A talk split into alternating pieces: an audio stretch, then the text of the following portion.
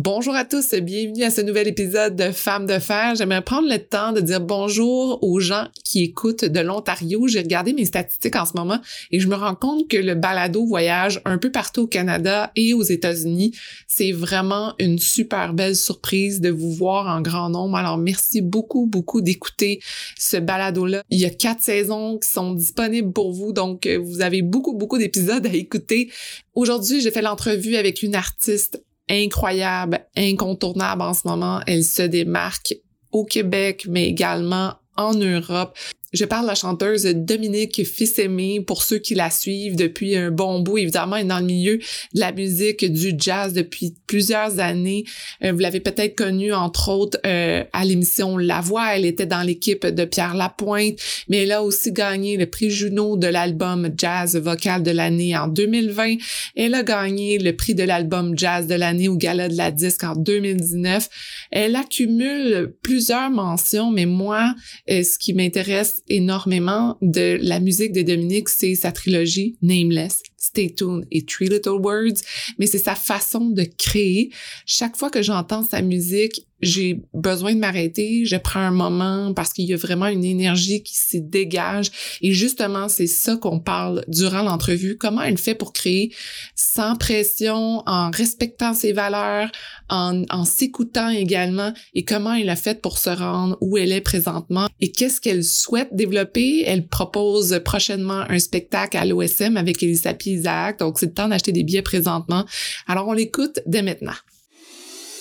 Bonjour à vous, je suis votre animatrice Sophie Momini et je me suis donné la mission de vous faire découvrir des femmes qui décident de faire entendre leur voix et de bouger les choses dans leur communauté, leur travail et leur famille. Peu importe où vous vous trouvez en écoutant le podcast, on a besoin de leaders positifs comme vous.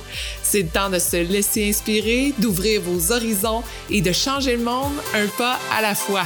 Bienvenue à Femmes de fer. Salut Dominique.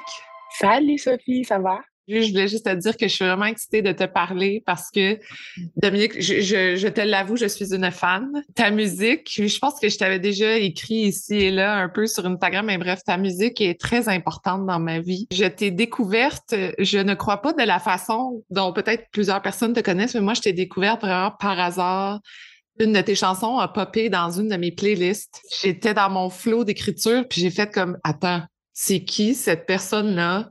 C'est qui cette voix, c'est qui cette musique? Il faut que. Oh. Et là, je suis tombée dans ton univers et c'était, c'est un peu plaisir de t'avoir découverte comme ça. Voilà.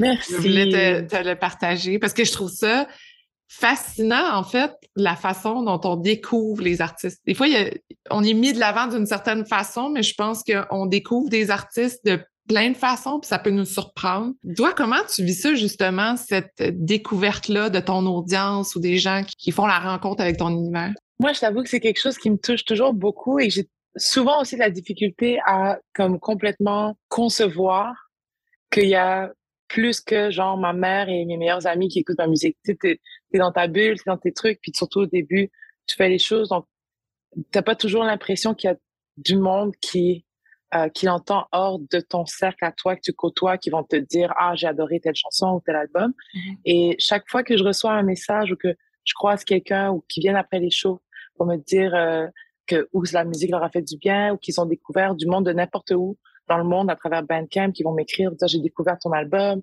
Euh, ça me touche tellement parce que c'est vraiment ça le but en fait, mm. c'est de savoir que ça vient toucher des gens et que ça ça va à la rencontre des personnes qui avaient peut-être besoin d'entendre ces chansons à ce moment-là parce que tu dans ta création, tu as tes intentions, tu as ta manière de voir l'art où je me dis, j'ai une conviction très forte en moi que quand on crée de la musique spécifiquement ou les arts en général, mais vraiment la musique pour moi, c'est une manière d'envoyer des vibrations et d'envoyer une énergie, une émotion à quelqu'un, puis en espérant qu'elle tombe au moment où elle a besoin d'entendre ça et de dire, oh mon Dieu, ça me parle parce que je vis X ou Y ou j'avais juste besoin de cette cette vibration-là dans ma vie à ce moment-là? C'est une chose d'y croire fermement. C'est apaisant de se le faire confirmer. Quand quelqu'un te dit comme, ah, ok, donc je suis pas folle, pas dans ma tête. La musique touche les gens. Si j'ai une intention dans mon cœur que je partage, il y a des chances qu'il y ait du monde qui le reçoive. Puis juste ça, c'est, c'est magique, c'est magique mhm. la musique. c'est intéressant parce que tu dis au day-to-day, tu es dans ta bulle, tu, quand tu conçois ta musique, quand tu crées, est-ce que des fois tu passes par toutes les gammes d'émotions, tu te dis, mais qu'est-ce que je, qu'est-ce que je fais là?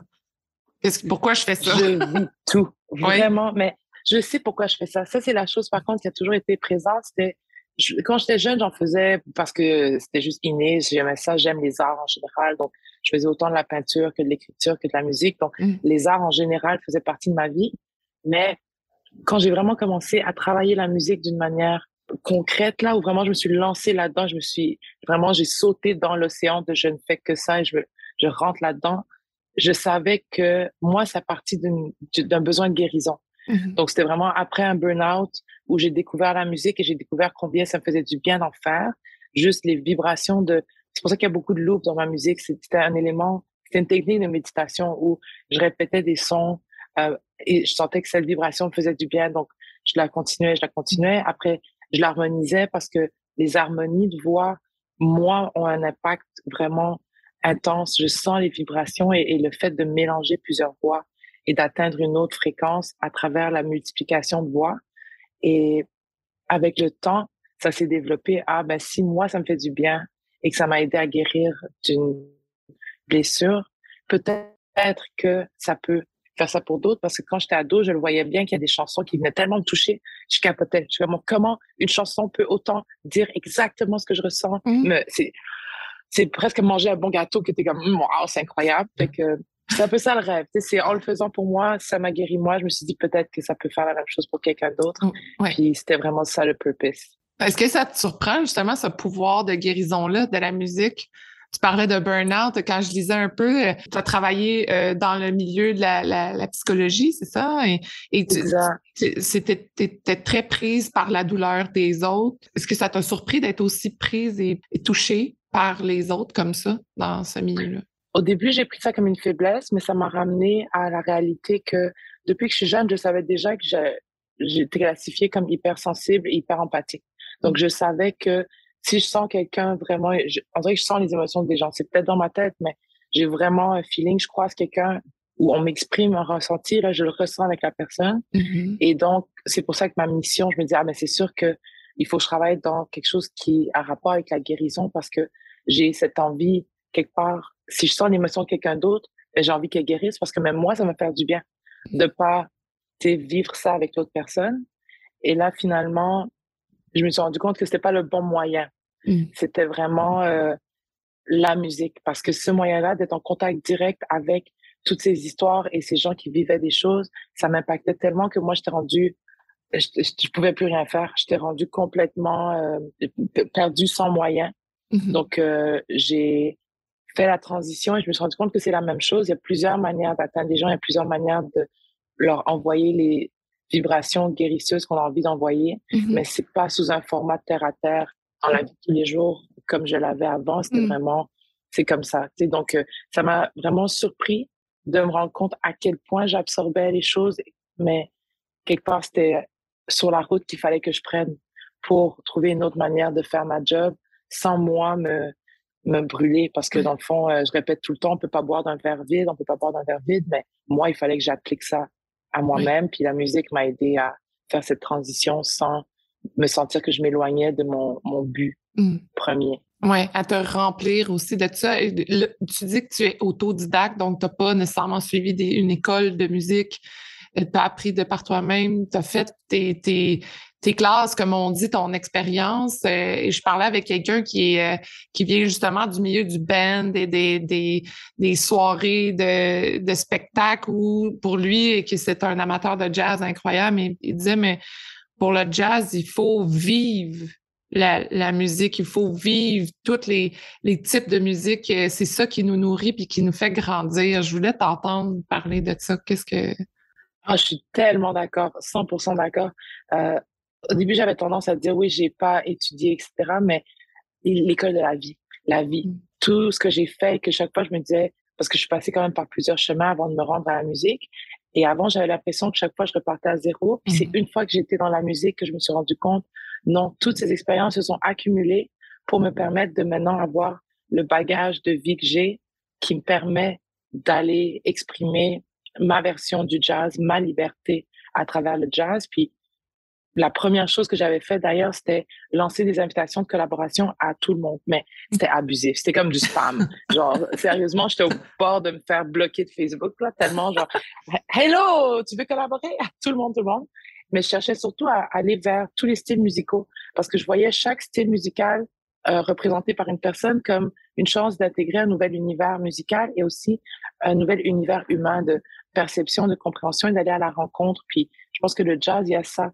Il y a une manière d'aller à la rencontre de différents styles de musique, de tout prendre ce que toi, tu as envie de prendre ou ce qui vibre avec toi, et après d'aller exprimer ça à travers le jazz, parce que le jazz, c'est pas pour moi la version académique qu'on essaie de mettre dans une boîte et dans des livres, mm-hmm. c'est de vivre et de d'exprimer ses émotions à fond, mm-hmm. de vivre sa liberté d'expression à travers la musique et dans ta vie, en fait, que ce soit une représentation de la liberté que tu donnes dans ta vie, d'aller la chercher, dans la musique, donc de s'inspirer, de puiser dans tous les sortes de, toutes les sortes de vie, d'expériences de vie et de styles musicaux. Ça fait juste enrichir ta liberté de créer après parce que ça donne plein d'outils, plein d'inspiration d'autres choses. Donc, je suis totalement d'accord avec euh, avec ce qu'il dit. Puis c'est vrai que moi, je suis passée un peu par là, l'école de la vie, puis la rencontre de plein de styles musicaux. Tu as formé, dans le fond, ton, ton propre son avec toutes les expériences que tu es allé chercher. Dans ta façon, justement, de développer, parce que tu as développé une trilogie qui a fait beaucoup parler, parce qu'au départ, on te découvre, puis ensuite, c'est devenu un succès avec Stay Tuned. Et là, après ça, Three Little Words, ben là, c'est comme tu t'es bien ancré, tu as pris ta place. En tout cas, moi, je te sens solide, tu sais, j'étais là pour rester.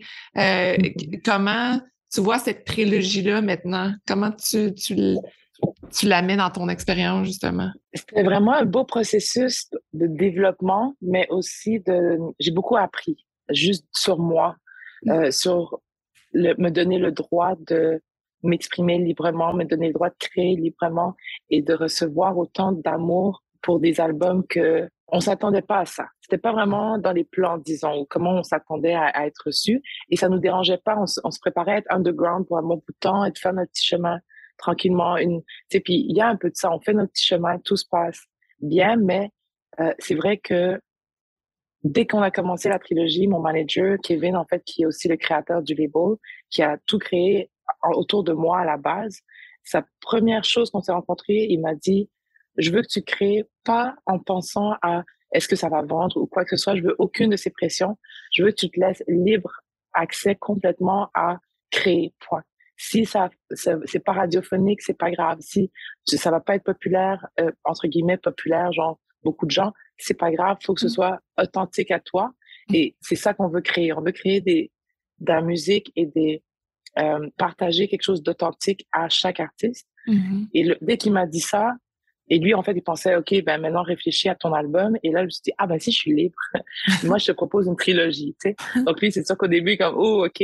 Mais il était partant direct. Donc, le fait que un album que c'était une qui est quand même atypique dans beaucoup de ses formes mm-hmm. soit reçu comme ça, pour moi, c'était un peu une, une preuve que quand les gens ils disaient beaucoup, non, mais il faut pas euh, faire des trilogies, il faut faire des singles, c'est l'opposé, euh, mm-hmm. ça marche pas, les gens te suivent pas à long terme, etc et d'avoir les gens qui ont suivi Nameless, Tuned et Three Little Words, pour moi, c'était la preuve que oui, ça fonctionne et on a le droit en tant qu'artiste, c'est peut-être même un certain devoir, dépendamment de notre mission, de se laisser la liberté de créer comme on veut. Et surtout, si ça vient du cœur, mm. les gens vont le sentir, point. Mm. Il faut pas rentrer dans la réflexion de qu'est-ce qui va marcher peut-être.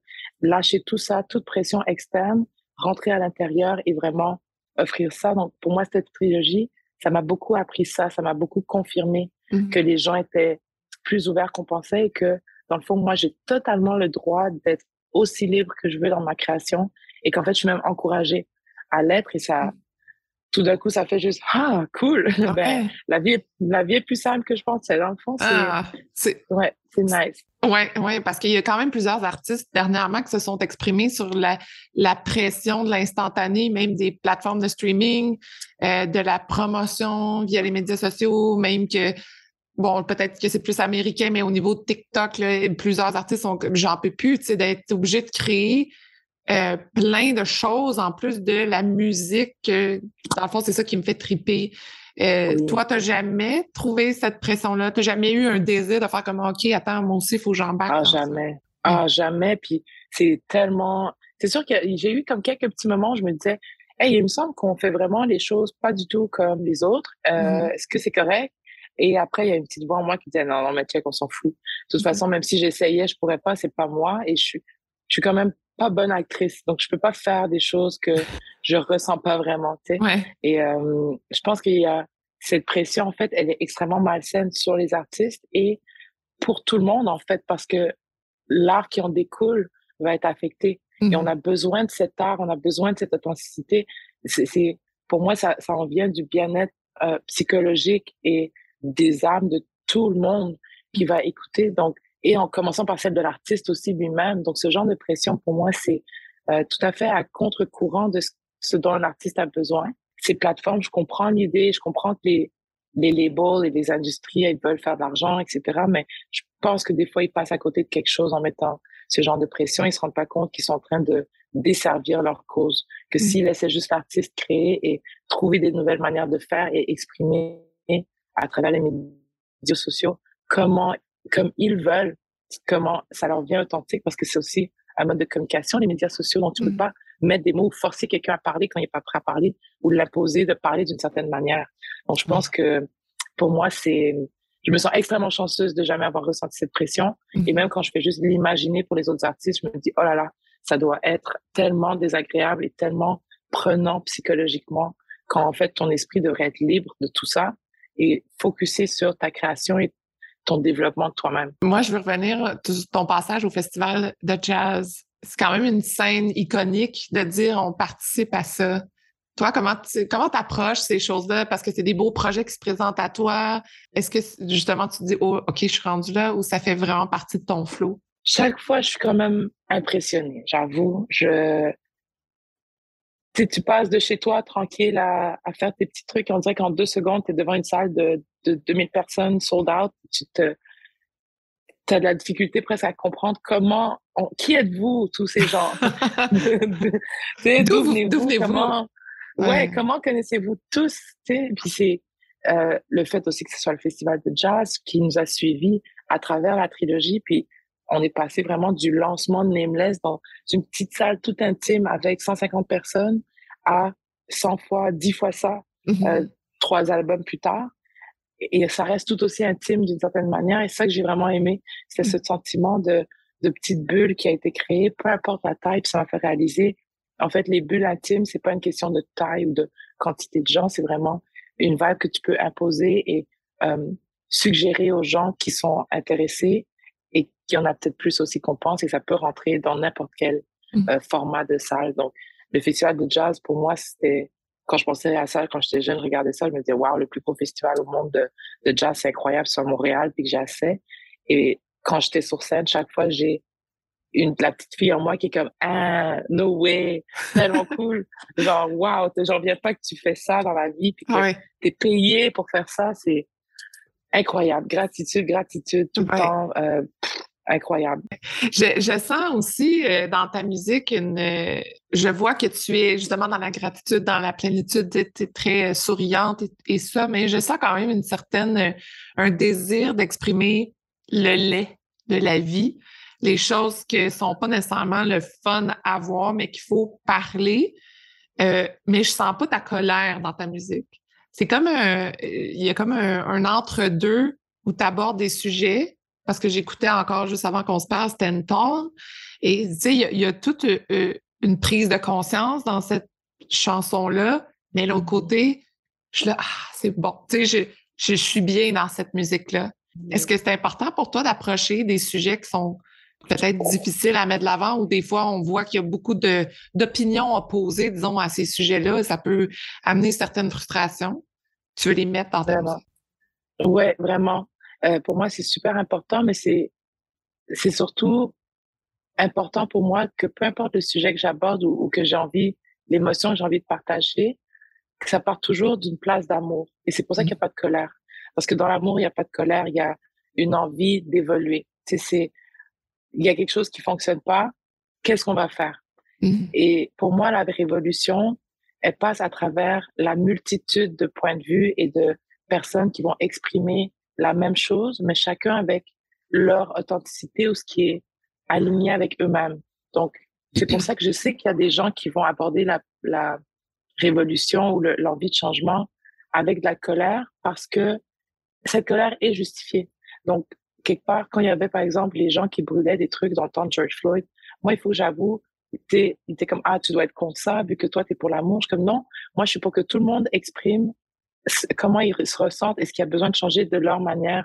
Je vais pas aller brûler des buildings, mais je vais pas empêcher quelqu'un d'aller le faire mmh. parce que c'est peut-être une des expressions nécessaires parmi tant d'autres qui permettent d'avancer parce qu'il faut cette multitude. Et moi, je sais que ma manière à moi est complémentaire à toutes les autres et une addition de plus. Et pour moi, c'est de réfléchir et de se centrer sur comment est-ce qu'on va aborder ça et surtout essayer de voir et de toujours rester concentré sur la vision du futur de quoi ça devrait avoir l'air d'après moi ou de quoi de, de rêver avec les gens à mmh. ce futur-là inclusif et représentatif. Mmh et après, parlons de ça, mais dans l'optique où on veut se rendre là, avec amour, en incluant tout le monde, mmh en s'assurant que tout le monde a sa place et que le monde puisse devenir un safe space pour, pour tout le monde, en fait. Quand on veut être activiste, des fois, ça peut être euh, à connotation négative, ce mot-là. Mais tu peux être activiste tout en justement en parlant d'amour et en, en parlant d'inclusivité et de dire ben non, dans le fond, je veux juste écouter les autres, je vais écouter le point de vue des autres, voici mon opinion, je suis intéressée par l'opinion des autres, puis est-ce qu'on peut s'écouter? Exactement. Je veux de l'écoute, je rêve de plus de connexion entre les gens, plus de rencontres entre les gens, euh, dans l'empathie toujours, dans mm. l'amour et de que ces conversations elles partent de ce qu'on a tous en commun, parce qu'on mm. a tous nos âmes en commun, on a les tout le monde c'est les mêmes émotions qu'on vit et à partir de ce moment-là, si on se base là-dessus, ça fait que les conversations, après, peuvent mener à, OK, on a ça en commun. Mmh. Regardons maintenant les traitements différentiels qu'on reçoit dépendamment de l'enveloppe corporelle et de l'autre côté de notre, notre humain qui sont différents. C'est parce que moi, je vois vraiment chaque humain comme une dualité presque. Il y a la moitié, c'est comme ton âme et ta connexion à l'univers et à tout ce qui nous entoure. Et l'autre moitié qui est moi, Dominique Fils-Aimé, il faut que j'aille faire mon lavage après, etc. Le physique, le tangible. Le physique, oui. ouais. C'est qu'est-ce que la vie tous les jours, les choses concrètes, puis euh, qui suis-je dans ce monde, dans cette enveloppe corporelle? Et nos âmes sont une, mais ce corps et cette personne sont séparés, distincts et individuels mmh et reçoivent des traitements dans cette société qui sont inégaux et pas équitables. Et c'est mmh ça le but, c'est c'est d'aller chercher euh, l'équité, d'aller chercher des manières de créer cette équité pour ces corps physiques, pour que ces âmes aussi puissent être alignées, être les deux bien ensemble, que tout le mmh monde puisse être un complet et bien et safe. Mmh. Est-ce que tu sens ça justement quand tu es sur scène, cet, euh, cet alignement avec ton audience? Vraiment, énormément. Et je le sens beaucoup dans le respect du silence que j'ai demandé. Juste ça, pour moi, c'est une preuve d'amour qu'ils me font. Le fait d'accepter de, rentrer dans cette bulle et de rentrer presque dans un état méditatif où juste fermer les yeux, on n'applaudit pas entre les chansons, rentrer dans cette bulle avec moi et vivons ces émotions mmh. tous ensemble, toutes ces vibrations qu'on est en train de créer, laissez-les vous traverser mmh et voir ce que vous faites ressentir et le ressentir avec moi. Puis c'est, c'est vraiment un autre moment où je me sens, je me sens beaucoup plus moins moi physique et plus mon âme qui a envie de partager quelque chose en connexion avec tout ce qu'il y a autour et en mhm. connexion avec chacune des âmes dans la salle. Mhm. Et ça fait qu'au final, ça enlève de l'intimidation. Tu n'es plus devant 1500 personnes ou 2000, tu es devant une âme entière qui est une partie de la tienne. On est mhm. connecté à tout le monde et on est juste un vraiment. Puis je sais que des fois, ça sonne ah, tellement hippie de dire on est un, mais on est un vraiment dans ce moment, dans cette bulle. Puis même scientifiquement, quand tu recules, on est un, c'est une pièce, c'est une planète, c'est mm. un petit point au milieu de l'univers. Donc, on est un, quand tu y penses, on est juste un petit point dans l'univers, mm-hmm. que c'est ça, cette planète. Et après, à l'intérieur, des fois, je nous vois quand on parle de, de, de, chaque personne, comme si on était plein de cellules dans un corps, mais qu'on avait décidé que chaque cellule voulait un nom. une identité. C'est un peu ça, mais au final, tu es quand même une cellule parmi un, corps entier et c'est, tout est connecté. Justement, est-ce que cette vision-là t'est apparue, entre guillemets, tu as eu une réalisation de faire comme OK, on est un, je, je m'intéresse à l'univers, ça, ça, fait, ça a toujours fait partie de toi, cette, cette approche-là, cette vision-là? Ça a commencé quand même jeune parce que, à la base, ma grand-mère est protestante, donc elle nous emmenait à l'église et j'avais beaucoup de difficultés avec euh, le, ce qu'il racontait. Je trouvais qu'il y avait une partie de vérité, mais qu'il manquait quelque chose. Et à un moment donné, ma mère m'a dit, je lui ai dit, j'aime pas, j'ai pas envie d'y aller. Je leur pose des questions, ils font juste me répondre. Les voix du Seigneur sont impénétrables. J'ai que j'ai envie de réponse. Elle m'a dit, ben, t'es pas obligé d'y aller, mais t'es obligé, je te demande de continuer à faire des recherches sur la spiritualité. Développe mmh. ta spiritualité quand même.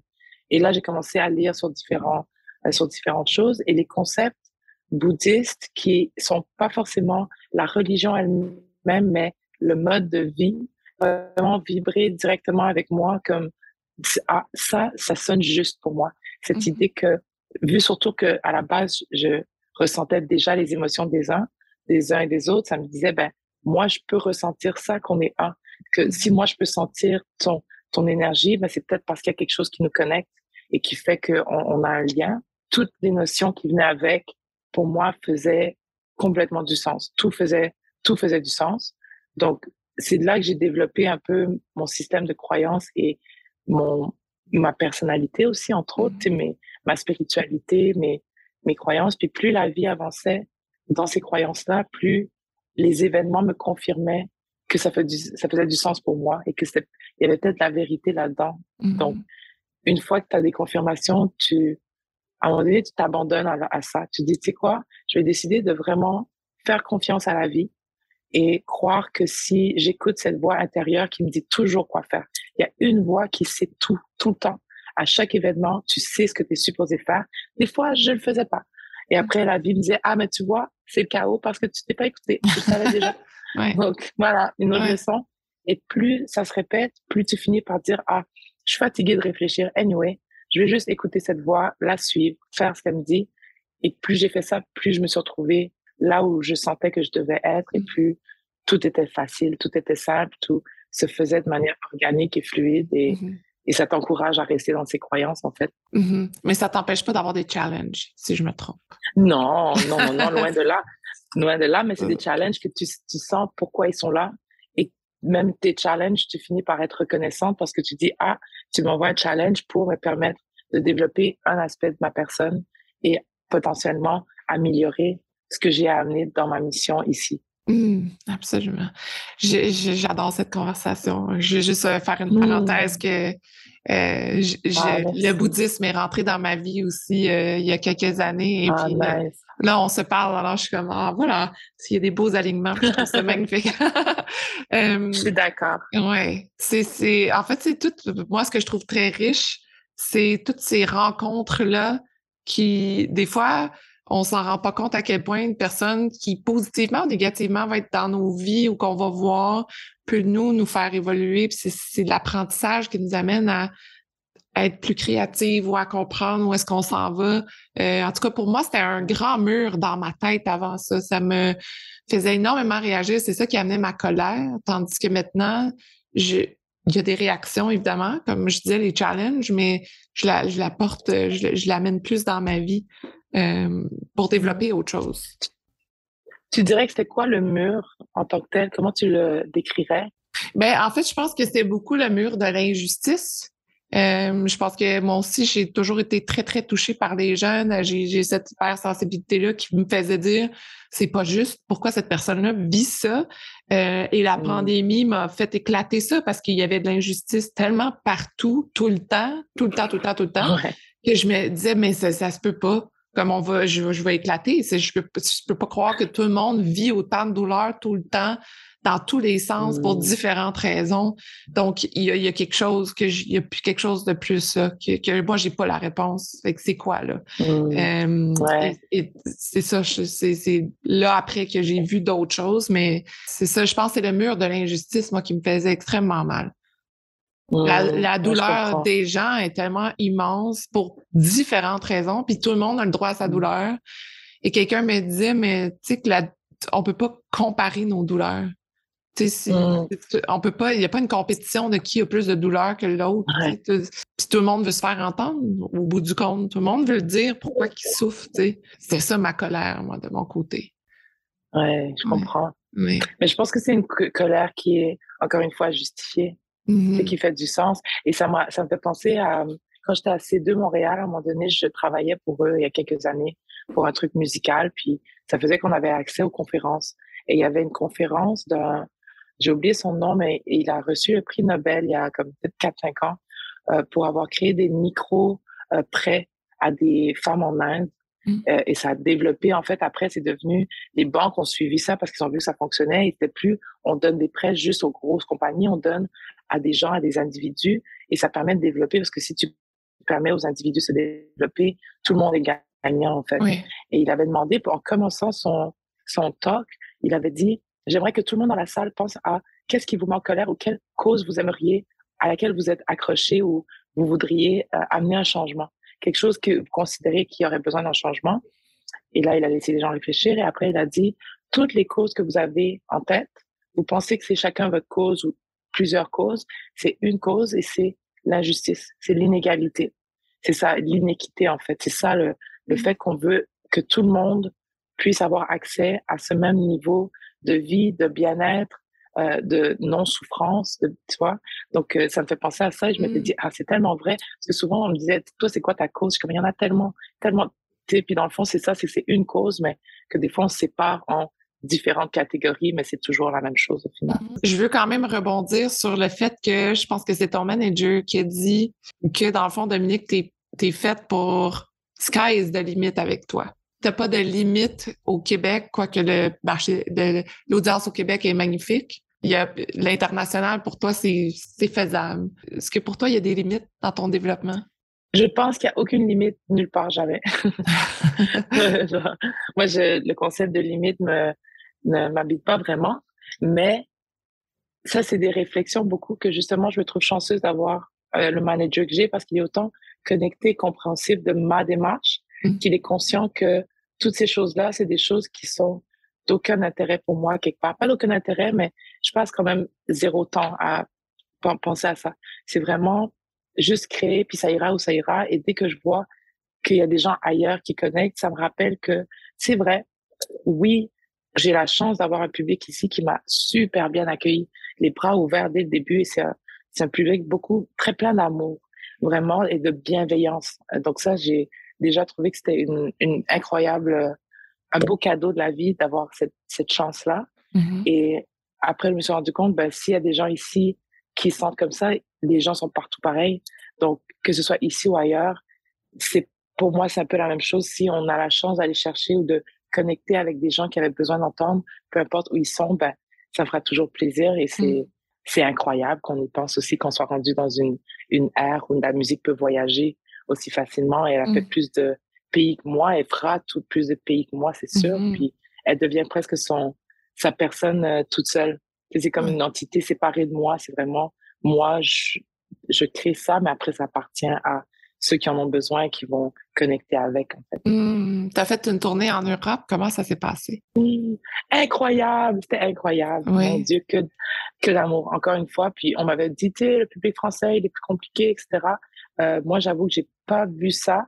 J'ai Mm. pas vécu ça du tout. J'ai vécu que des accueils incroyables, des festivals, des gens qui travaillaient là-bas, des bénévoles qui adorent leur job, du public. Euh, c'était, waouh, vraiment, on s'attendait pas autant d'amour, autant de, surtout que moi, j'avais préparé les musiciens en leur disant, là, imaginez-vous qu'on part à zéro parce que on va ailleurs, donc peut-être ce sera des salles où euh, il y avait 100 places puis qu'on a réussi à en vendre 20 comme au début. C'est parce que les gens connaissent pas. Puis c'est, moi j'aimais cette idée-là parce que je me disais ça va être le fun de retourner un peu au début, on recommence, on repart à zéro. Ouais. Et finalement, c'était pas ça du tout. C'était des festivals. On arrivait, on était traités comme des rois. Il y avait des, comme 1000, 2000 personnes. Encore une fois, des, des, des foules de gens super attentifs, super, euh, des, des messages de, ah, j'avais hâte que tu viennes. Donc, c'est de savoir qu'il y avait déjà des gens qui nous attendaient quelque part. Ça faisait un peu comme, ouais, il y a des gens qui nous attendaient pour nous accueillir avec amour et c'est, ça fait chaud au cœur, vraiment. Mhm. Est-ce que Ouais. les États-Unis t'intéressent? Euh, tout le monde m'intéresse, partout. Je, moi, je suis prête à... C'est sûr qu'ils sont juste à côté. Donc, j'aime bien l'idée d'aller à côté. Euh, j'ai quand même développé une relation euh, d'amour avec Los Angeles il y a quelques années parce que on m'avait dit que ça allait être superficiel, etc. Moi, j'ai pas vu ça non plus du tout. Je pense que des fois, les endroits sont aussi ce que tu vas chercher dedans. Mm-hmm. Et j'ai trouvé encore une fois que de l'amour, du soleil, des tacos, le paradis. Donc, euh, ça. Ah oui, euh, puis moi j'avais découvert les, meilleurs euh, cafés là-bas euh, parce que moi je tripe café. Alors pour moi c'était l'univers des cafés. J'ai là mon Dieu, mais il y a tellement de types de cafés qui sont pas ici. Qu'est-ce qui se passe? Faut que j'y retourne. Oui, voilà. Où êtes-vous? Venez, venez au Canada. Il y a un café qui s'appelle Intelligentsia. OK. Qui est dans, ah, si tu vois, délicieux. J'aime leur faire de la pub parce qu'ils sont incroyables. OK. Et surtout, ouais, très, très bon café. Ouais, moi, il y en a un qui c'était euh, Tiger, quelque chose, euh, mon Dieu, qui avait concocté, ils ont gagné des prix de café aux États-Unis, ils avaient concocté un type de café chez là. Oh. Mais j'ai jamais vu ça nulle part. Faut que vous m'expliquiez. c'est fait que si tu y retournes, je t'enverrai l'adresse, il va falloir que tu testes euh, ces cafés-là. écoute, oui, je suis grande fan aussi du café. Bon, alors tu iras, découvrir celui-là, puis je prends le tien en note avec plaisir. je veux savoir maintenant et comment tu ta création? Est-ce que tu es dans un moment de repos que tu cogites ou tu crées encore? Je crée toujours. Création, ça fait vraiment partie de ma vie maintenant, que ce soit pour des albums ou pour le plaisir de, créer parce que c'est le fun et ça fait du bien. Euh, là, je suis en train de travailler le prochain album qui va être, euh, dans le fond, le premier d'une nouvelle trilogie qui est la continuation indirecte de ce que j'avais déjà commencé, mais à un niveau beaucoup plus personnel. Mm-hmm. Donc, euh, je suis vraiment excitée, j'ai vraiment hâte et j'ai hâte de partager euh, ces nouvelles créations parce que c'est quand même une nouvelle vibe complètement, mais qui reste moi et surtout moi où j'en suis aujourd'hui et ce que j'ai envie de partager. Je suis, en, je suis déjà en studio. On a mm-hmm. commencé tranquillement, puis c'est encore une fois gratitude. Je me sens super chanceuse de pouvoir recommencer tout ce processus et d'avoir accès à cette création sans aucun des stress qui peut, qui peut, qui pourrait venir avec et mm. juste du plaisir, en fait. Très hâte de, mm. redécouvrir ça. Et est-ce que tu as une date ou pour l'instant, vous êtes en studio euh, et tu laisses ça? Si je me trompe pas, c'est 23 03 23. OK. Parce que j'aime les belles dates, j'aime les beaux chiffres. Oui. Je pense que, je pense que c'est ça, 23 03 23 ou 23 04 23, je suis plus sûre. OK. C'est mars ou avril. Mars ou avril. Ça, ça va être, ça va être autour du, euh, de mon spectacle à l'OSM. Oui. Parle-moi un peu justement de ce spectacle-là qui s'en vient à l'OSM. Incroyable. Je vais jouer avec un orchestre. Je sais. C'est incroyable. Comment se passent les pratiques? Est-ce que. C'est pas encore là. Là, on, on, va rencontrer justement la semaine prochaine euh, l'équipe de l'OSM pour commencer à parler avec le directeur musical, puis commencer à créer tout ce qu'il faut pour donner toutes les informations à l'orchestre, puis décider quelle chanson on va faire.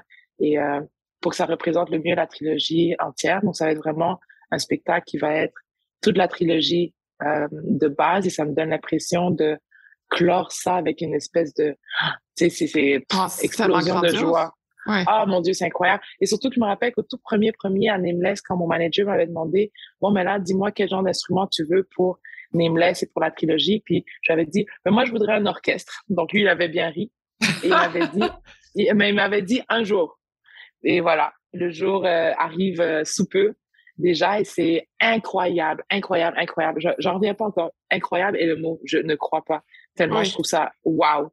Mais je, wow, wow. Je suis sans mots. J'en reviens toujours pas qu'ils m'aient proposé ça et qu'ils aient pensé à moi pour un projet pareil. C'est super touchant et comme ça me remplit de, de gratitude encore. Puis qu'il y ait Elisa Api qui a accepté de venir sur scène aussi avec moi parce que j'ai toujours euh, une belle connexion avec elle et surtout, on a des buts communs, on a des missions communes de la manière qu'on aborde la musique et les ponts qu'on veut voir se créer entre les mm. gens, entre les communautés, les regroupements et les, c'est que tout le monde s'allie, en fait, la, notion de s'allier. Et pour moi, Elisabeth a toujours été une alliée à tous les niveaux et j'espère qu'elle peut ressentir combien moi je me sens alliée à toutes ces causes et à tout, toutes les choses qu'elle défend. Waouh! C'est le mot. Parfait. Moi, je vais être témoin de ce moment-là, absolument. Je pense que ça va être vraiment magnifique. Tu parles beaucoup de gratitude depuis le début, mais je te pose quand même la question, pourquoi tu as de la gratitude aujourd'hui? Oh là là, la liste va être longue. Gratitude du soleil, gratitude d'être en vie, gratitude pour mon corps qui me permet de faire tout ce que j'aime, gratitude pour tous les gens merveilleux dans ma vie, gratitude d'avoir un toit, d'être dans un pays sans guerre, de pouvoir manger tous les jours, de, juste gratitude d'être. Mmh, c'est quoi pour toi un leader positif? Quelqu'un qui permet à tout le monde de sentir le leader en eux et de partager cette force, de donner la force à tout le monde pour que, au final, il n'y en ait pas vraiment de leader, tout le monde soit leader eux-mêmes de leur propre vie, mais en harmonie et en, en sync avec un but commun qu'on se donne, en fait, de tous avoir un développement personnel le plus complet possible. Le meilleur conseil que tu as reçu? Mm-hmm. Il y en a trop et c'est pour ça que je peux penser à aucun en même mm-hmm. temps, mais si je pense à la notion de, ça revient souvent, on peut pas boire d'un verre vide, prendre le temps de se développer, de pas se mettre de pression. Et j'ai souvent représenté ça par, euh, ça faisait partie du concept du troisième album. D'ailleurs, la notion de qu'on plante une graine, on est tout excité qu'on voit une petite feuille sortir et on fait juste lui donner de l'eau, de l'amour, du soleil et de se donner la même douceur dans notre propre développement à nous, de pas toujours, si on crie pas sur la petite germe, pourquoi t'es pas un arbre? C'est un peu ce qu'on fait avec nous-mêmes des fois de vouloir être rendu quelque part d'autre. Maintenant, il faut juste célébrer chaque petite feuille en nous qui, qui sort puis lui donner de l'amour, du soleil, de l'eau. Beaucoup d'eau, boire de l'eau. Mm-hmm. Le moment dont tu es le plus fier? Je pense que les moments dont je suis le plus fière, c'est chaque fois que ma mère me dit qu'elle est fière. Mm. Mm. Elle continue à, te supporter dans ce que tu fais. Tout le temps, my God, c'est ma supporter numéro un et elle a toujours été et je ne serais pas qui je suis sans elle aujourd'hui, c'est ah. sûr et certain, garanti. Et il y a toujours eu cette notion de n'importe quelle petite chose que je faisais, elle prenait le temps de me dire, je suis fière de toi, je, bravo. Et c'est ce genre d'encouragement qui, font que tu continues et, c'est tellement, ça fait du bien d'entendre ça, je vais pas nier. Quand ta maman est fière, tu es contente. Donc, euh, je pense que mes sentiments d'être fière de moi passent souvent par le l'expression de quand ma mère m'exprime sa fierté de ce mmh. que je suis en train de faire. Je me dis, je suis en train de faire quelque chose de bien. L'outil que tu utilises à tous les jours qui t'aide dans ta création? Boire de l'eau, prendre du soleil et d'être quelque part avec la nature, de mettre les pieds dans l'herbe ou de, faire un hug à un arbre. Ah ouais? Est-ce que tu le fais des fois? Oui. Oui, ça m'arrive et je mm. sais de quoi ça a l'air, mais c'est parce que. Je le fais moi aussi. mais tu sais, puis on a tellement de ah. beaux arbres à Montréal, il y en a des énormes, puis tu sens que genre ils sont pleins d'énergie, tu as envie de les prendre dans tes bras et de prendre de l'énergie avec eux. Mm. Mm. Donc euh, oui, cool. je suis pas seule, merci. Non, non, non. puis des fois je me dis, mon Dieu, mais il y a des arbres, ça fait tellement longtemps qu'ils sont là. Quel vécu incroyable et quel histoire ils ont à raconter parce que moi, je le regarde plus du côté histoire-écriture. Je me dis, j'aimerais tellement ça, des fois, savoir leur histoire qu'ils pourraient raconter, ces arbres. En tout cas, j'ai une fascination des arbres. Tellement. Euh, est-ce que tu lis un livre en ce moment? Euh, non, en ce moment, je lis rien et j'écoute pas de musique non plus vraiment parce que quand je suis en création, je me coupe de tout pour euh, essayer de me recentrer le plus sur moi et pas être trop influencée par des choses externes et que si je suis influencée, que j'aille moi chercher l'inspiration quelque part plutôt qu'elle apparaisse par hasard de quelque part. Je veux vraiment moi aller à la recherche de choses et s'il y en a qui tombent sur mon chemin, je les prends. Mhm. Mais je veux pas aller, euh, c'est ça, je veux rester le plus euh, vierge que possible, même si c'est mhm. impossible. Hein, ouais. Qu'est-ce que ça veut dire pour toi, femme de fer? Vulnérabilité et ouverture à ses émotions et aux, émotions des autres. Cette mhm. connexion aux autres, c'est cette euh, de donner le droit d'être vulnérable et de d'encourager les autres à vivre aussi leur vulnérabilité à travers celle que nous on, leur offre. Merci beaucoup, beaucoup Dominique. J'aurais aimé ça faire écouter ah. ta musique aux gens durant le podcast, mais dans le fond, j'invite tout le monde à aller découvrir ta musique et à mm-hmm. réécouter. Moi, ça fait partie de mon quotidien, ta musique. Et euh, merci. Ah. C'était un plaisir de te parler. Merci. Ben, merci. Le plaisir était tout à fait partagé. Merci Dominique. Merci d'avoir écouté l'entrevue jusqu'à la fin. J'ai énormément de gratitude pour votre présence et j'espère que vous êtes totalement inspirés. Je vous souhaite une magnifique journée.